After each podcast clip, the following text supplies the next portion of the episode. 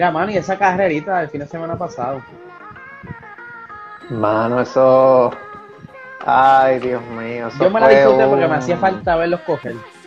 Pero hay mucho, mucha, Exacto. mucha controversia. Este, vimos una mejora en las velocidades, ya no está esa, esos primeros tres ya no están tan lejos, se veían por lo menos ya a los 30 segundos como, más, como máximo los vi. Este, pero está- yo me la disfruté.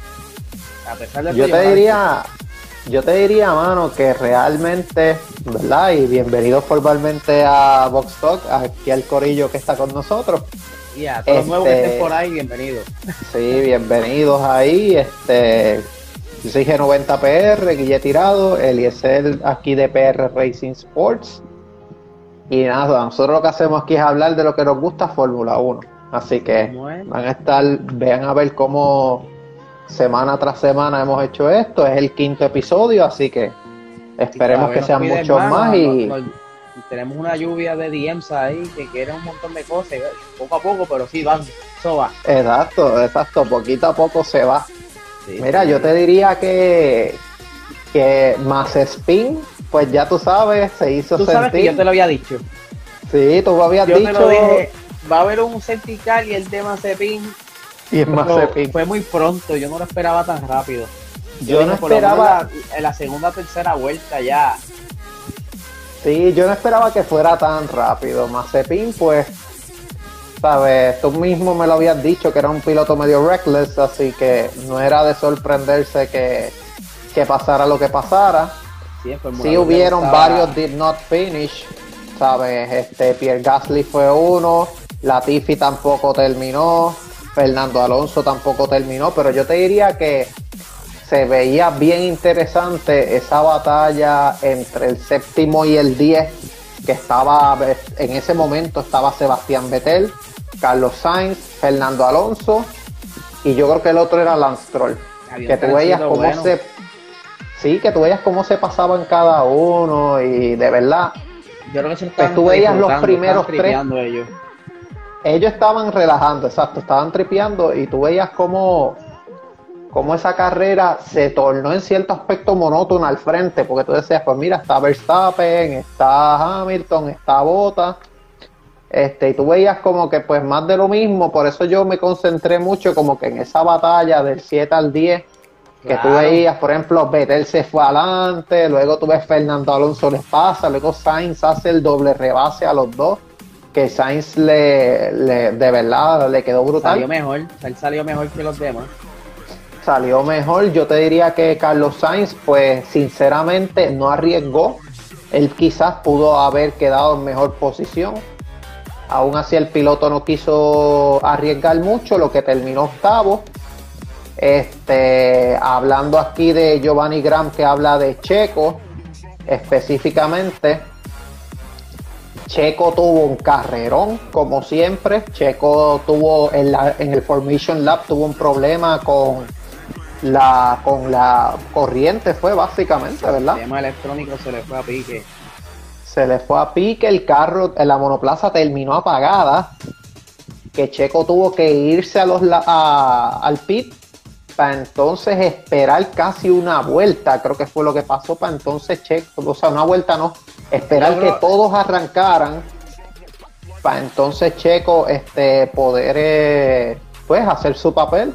Básicamente Checo remontó, no empezó desde la posición número 20 porque lo que él ya había de esto, ya más spin había hecho la trastada de él, pero Checo terminó quinto, tuvo un carrerón y yo concuerdo mucho con Giovanni Graham que dice si Checo está para aguantar a botas, realmente lo que muchos han hablado que es que Checo básicamente es para que luche con Valtteri Bottas, no es para que luche con Verstappen ni luche con Lewis Hamilton. Tú lo que quieres es frenar a Bottas, cosa de que si Checo queda mejor que Bottas, ya tú sabes que, la que el campeonato constructor se define solamente entre Verstappen y Hamilton.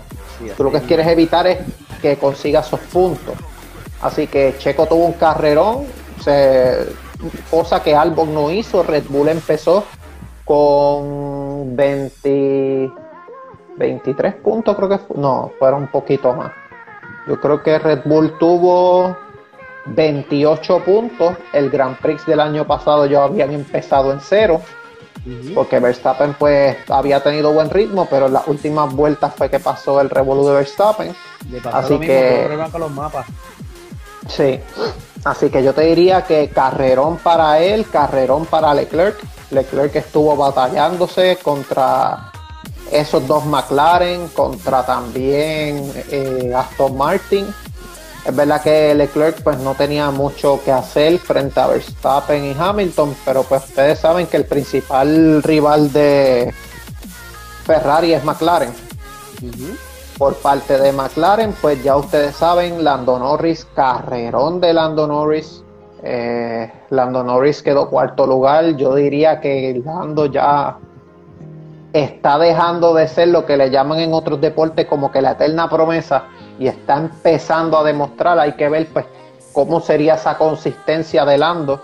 Y ahora, porque él, él, verdad, y es que también, no es que fuese la sombra de Carlos Sainz, que Carlos Sainz tenía más experiencia, y aún así, ¿verdad? Nori tenía, para ser un rookie, sabía mucho, estaba mucho más preparado que los demás rookies, y ese muchacho se come el simulador, yo creo que como 20 horas al día, lo vimos una vez. Sí.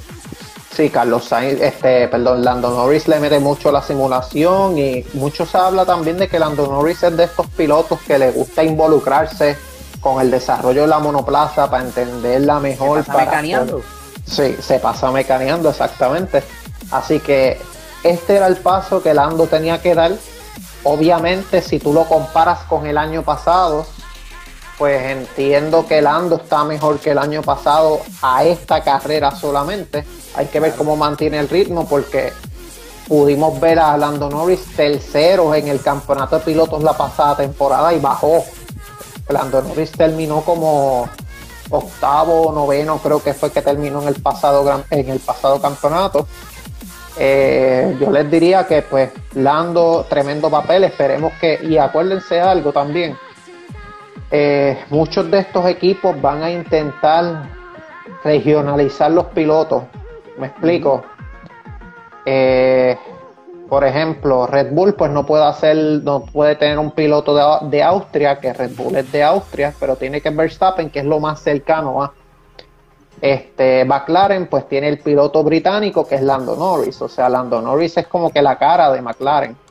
Es verdad que Daniel Ricardo está, pero pues ya tú sabes que Daniel Ricardo le quedan años, pero pues ya va, ya va a ir saliendo de F1. el TIC ya está como que picado ya. Sí, ya. Le queda todavía, este pero sí ya próximamente irá picado. Sí, yo te diría tres cuatro años más. Que lo ayude mucho. Entonces vemos también como hablábamos en otros box talk anteriores que Eliezer mencionaba que Leclerc y Sainz eran buenos porque exprimían los autos lo mismo pasa con Lando. Lando lo exprime hasta lo más que puede. Eso sí, Lando tiene unas deficiencias corriendo mojado, así que pues hay que ver cómo es que entonces, sí, va a tener que practicar más en los circuitos mojados, pero yo les diría a ustedes que es sorprendente ver cómo esos dos McLaren y a mí me da un poco de gracia porque hay una noticia que hablaba que Carlos Sainz sentía que podía coger a Daniel Ricardo que tenía más ritmo de carrera en esas últimas vueltas, pero yo me pongo a pensar, Daniel Ricardo tiene un problema en el suelo desde la primera, desde la primera vuelta. o sea, es, no es como que un indicio de que, ajá, si él hubiera tenido el, el suelo más estable, yo no creo que Ferrari hubiera cogido a McLaren, especialmente Sainz y Ricardo, esa batalla. Que hubiera sido quizá pero, este, Lando terminó cuarto y hubiera sido quizá un cuarto y quinto ahí un cuarto quinto, un cuarto sexto fácil. Sabes que por eso te digo que esa noticia yo la vi, yo me quedé como que, pues ajá, no estás considerando esa otra parte. Pudimos ver también como Sunoda, Sunoda hizo un carrerón, también quedó noveno, Sunoda llegó a estar hasta quinto, llegó a estar Sunoda yo creo en la carrera termina noveno para obtener dos puntos para el Tauri. Es creo que el primer rookie que consigue puntos en su primera carrera desde, no sé si era el primero japonés o el primer rookie como tal que conseguía puntos. Sí, había, había un récord por ahí, no recuerdo. Había un récord por ahí. Había un récord que Sunoda consiguió y pues ya saben que el otro eh, que consiguió puntos fue Lance Troll. Lance Troll se mantuvo constante. Es verdad que pudo haber tenido una mejor carrera, pero comparado con Sebastián Vettel, que Sebastián Vettel pues tuvo le dieron esas penalizaciones, empezó, Vettel empezó como número número 12, número 15, ¿verdad? Fue. en la carrera él, empezó último. Vettel empezó último, mejor la dicho. La penalización de la cual y que tuvo ese problemita con Mazepin también, que creó esa bandera amarilla y aunque pues, supuestamente él sí desaceleró un poco, no fue lo suficiente y pues lo penalizaron porque y ese fue otro revolú que él no pudo completar esa vuelta de quali y pues no, no pudo pasar la Q2. Exactamente. Pero a pesar de todo, él venía, él venía recuperándose. Eso, eso era lo que quería entrar, que a pesar de que quedó en la decimoquinta posición Sebastián Vettel, hubo lapsos en la carrera que Sebastián Vettel estaba entre el 7, el 6, el 8 que por eso era que yo les decía ahorita que vimos como Carlos Sainz rebasó a ambos pilotos, a Fernando Alonso y a él. Pero yo pienso que la estrategia de que Vettel la usó en Ferrari las últimas temporadas de los one pit stop, las carreras con un pit no, no le funciona mucho a Vettel, por lo menos las últimas veces que la ha hecho. Y pues pudimos ver cómo se retrasó. Era bien abrasivo para la goma. Por eso que todo el mundo se tiró a, dos pit stops. Por eso, y, de verdad que eso mató. Mató. Betel, Betel venía con un buen ritmo, pero ese one stop lo mató. Así que eso fue una lástima para Sebastián Betel. Pudimos ver también como Kimi Raikkonen se quedó a las vueltas de conseguir puntos en la posición número 11. Giovinazzi número 12 que como pueden ver Alfa Romeo ha subido sustancialmente ya que se mantienen en esa lucha de los puntos. Esteban Ocon fue el que causó el revolú con Betel, pero eh, entre ellos fueron que chocaron.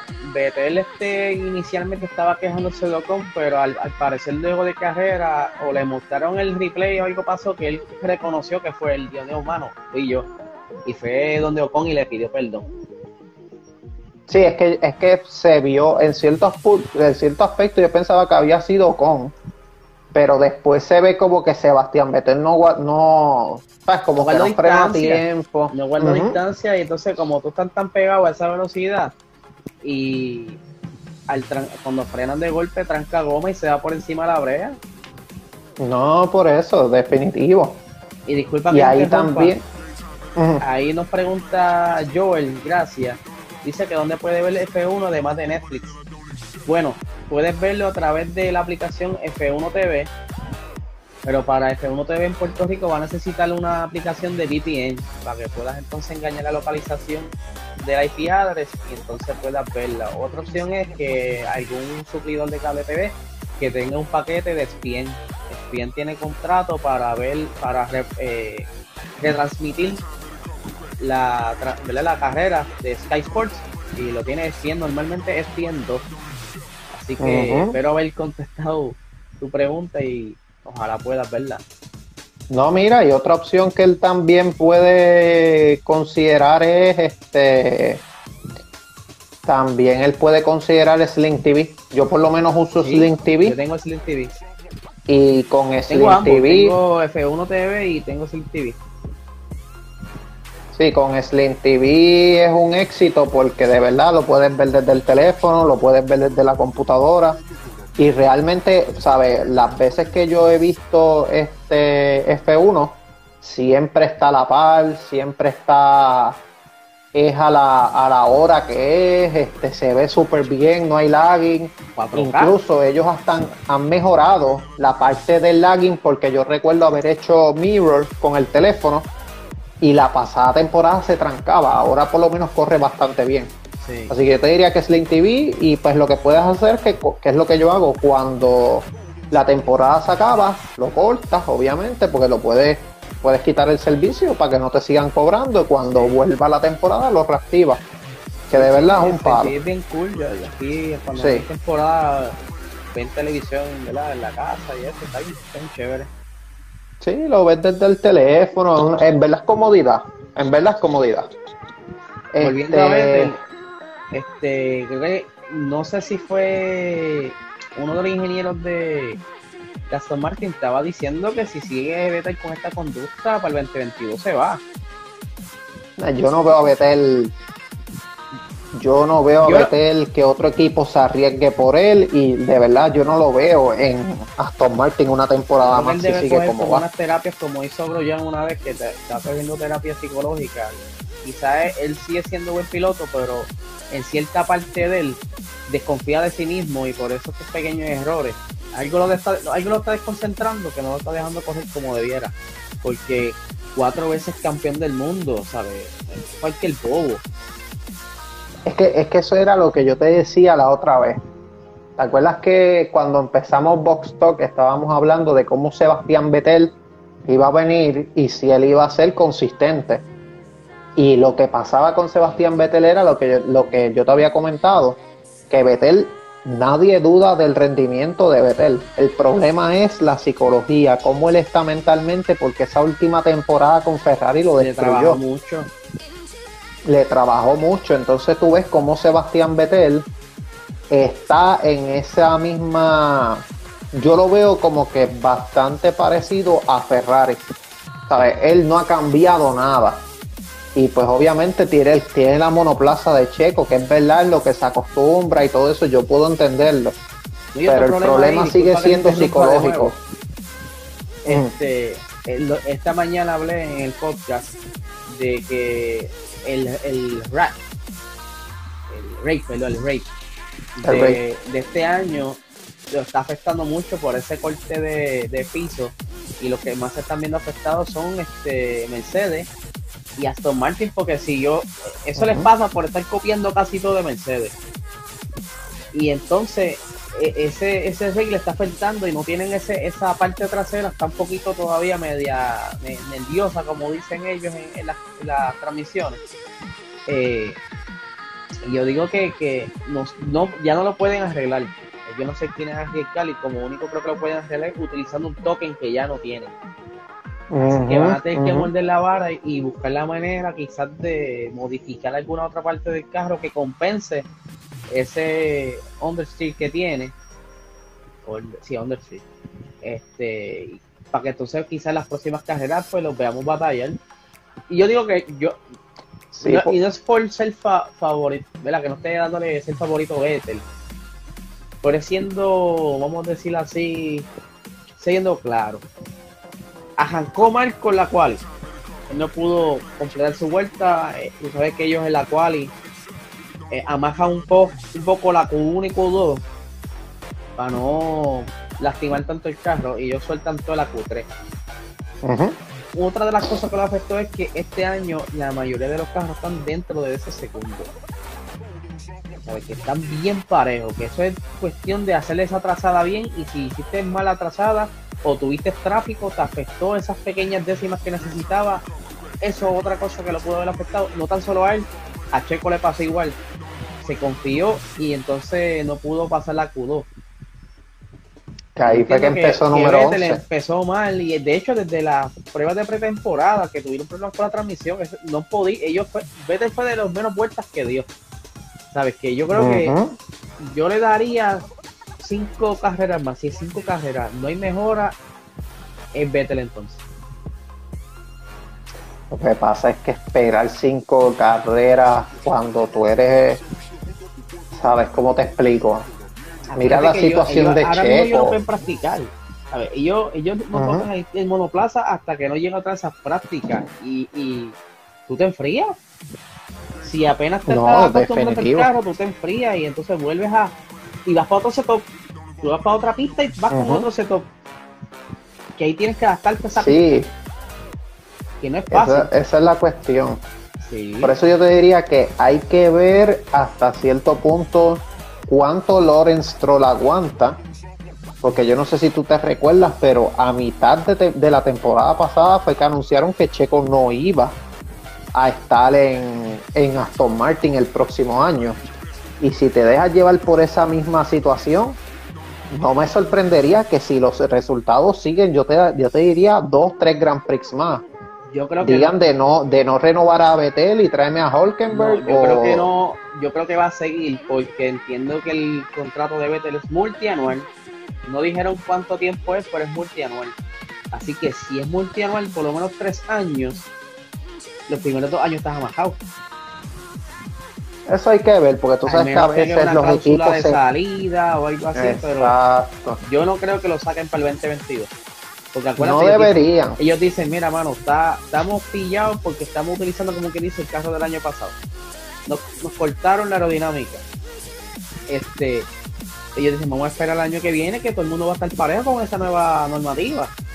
Por eso yo creo que van a aguantar todos los pilotos que están, casi todos, renuevan este a finales de este año y para mí que aguantan. Creo que son 13 pilotos este año terminan contrato. Así que hay que ver esos movimientos también. Pero Vettel sigue en, en Aston Martin, yo lo sigo viendo allá. No, no creo que lo saquen. Sí, yo creo, yo creo, yo por lo menos lo vería hasta el inicio de la próxima temporada. Hay que ver si a la mitad de la temporada él sería uno de los pilotos que lo mueven por alguna razón o algo. Pero yo te diría que Betel tiene que poner más de su parte. Betel tiene que ir a un psicólogo, tiene que tiene que hacer muchas cosas y de verdad él tiene que ponerse en la mente que él no es el número uno de Aston Martin aunque él quisiera. Porque él va a saber que el favoritismo a Lance es otra cosa. Es el hijo de papi. Vettel tiene que ir a demostrar. Vettel tiene que ir a demostrar. Sí, no hay, no hay este no hay punto, ¿sabes? No hay forma de que Vettel pueda sentirse cómodo. De verdad que no. ¿Sabes? Me encantaría ver más de Vettel, de verdad. Claro. Me encantaría Yo- yo- ver yo y me encantaría verlo todavía. batallando. Yo tengo esperanza. Yo sé que él puede que tenga un comeback. Sí, yo de verdad yo espero, de verdad. Este, te diría también que en la carrera, pues vimos Russell, Russell quedó 14, Russell estuvo ahí peleándose esa, esa zona de los 10 a los 14.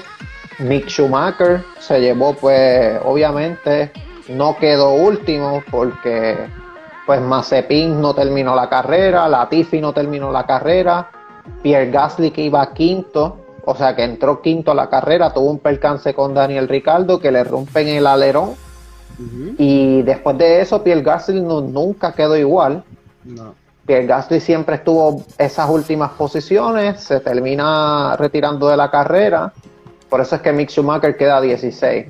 En cuanto a Fernando Alonso, Fernando Alonso tuvo una carrera, tuvo un carrerón, Y se le pero dañó. fue bien triste lo que le pasó y no es la primera vez que le sucede, ya que está- incluso están hablando hasta en redes sociales de que hay una posibilidad que él mismo se haya inventado la situación. Yo, sinceramente, Yo yo, no creo dudo que Fernando. Alonso... No sí. es oficial, yo no creo que estén. Lo que pasa es que hay un mucho grupo de haters contra cuando Fernando Alonso igual Sí. que contra Vettel. Que tú dices ahí, Efraín dice que Vettel tiene stock, o sea que él tiene inversiones en Aston Martin, no me extraña.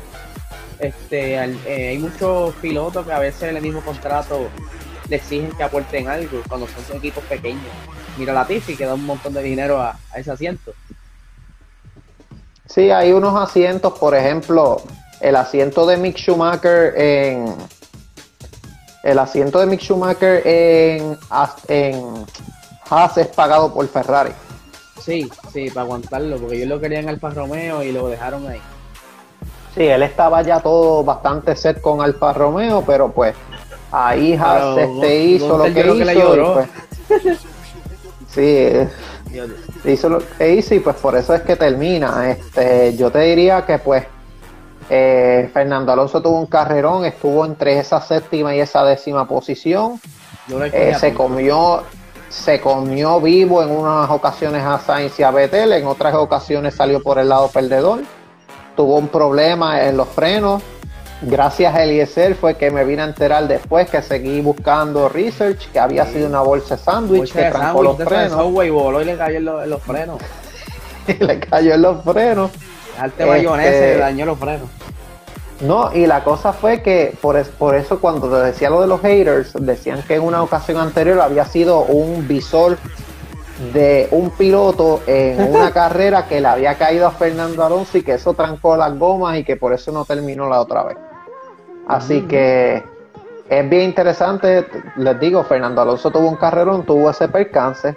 Ahora aquí contestándole un que fue uno de los primeros poses, Pete Lover comenta que esta ya es transición hacia el otro tema este que íbamos a hablar, que de los que vamos a hablar, que es la situación entre Hamilton y Verstappen mm. en esa curva 4, específicamente la vuelta 53, si no me equivoco. Todavía hoy día hay debate, todavía dos o tres echándose puños en las redes. Pues mira, Spillover dice que, el, eh, ¿verdad? Él escribe, el pase fue legal y se comienza a reír. ¿Qué tú dirías? ¿Qué tú dirías de si fue legal o no ese rebase de Verstappen? El issue de ese pase, el hecho de la advertencia que le dieron a Hamilton, eso es culpa de la FIA. Y, estuve hablando con Speedlover en estos días, eso es culpa de la FIA. Ahí este, la FIA no. El sí y no, no, mano, tienen que hacerlo de una. Mira, si en la, práctica vas a ponerlo ilegal, en la cual tiene que ser ilegal y en la carrera tiene que ser ilegal. Y allí todo el mundo se endereza y se acabó. Sí, es que lo que pasa es que. No, entonces eso se ve. Que quieren defender a uno más que otro, se ve mal. Aunque quizás no fue esa la intención, se ve mal. Y hay fotos que se ve el carro de Verstappen como a tres cajos más adelante. Eso era lo que quería entrar. Antes de que se saliera. Eso era lo que quería entrar. Este, luego del Grand Prix, creo que fue el martes o el miércoles, salió un post en redes sociales de la F1 principalmente de la F1, que pone un video de Verstappen pasándole a Hamilton cerca del segundo 30.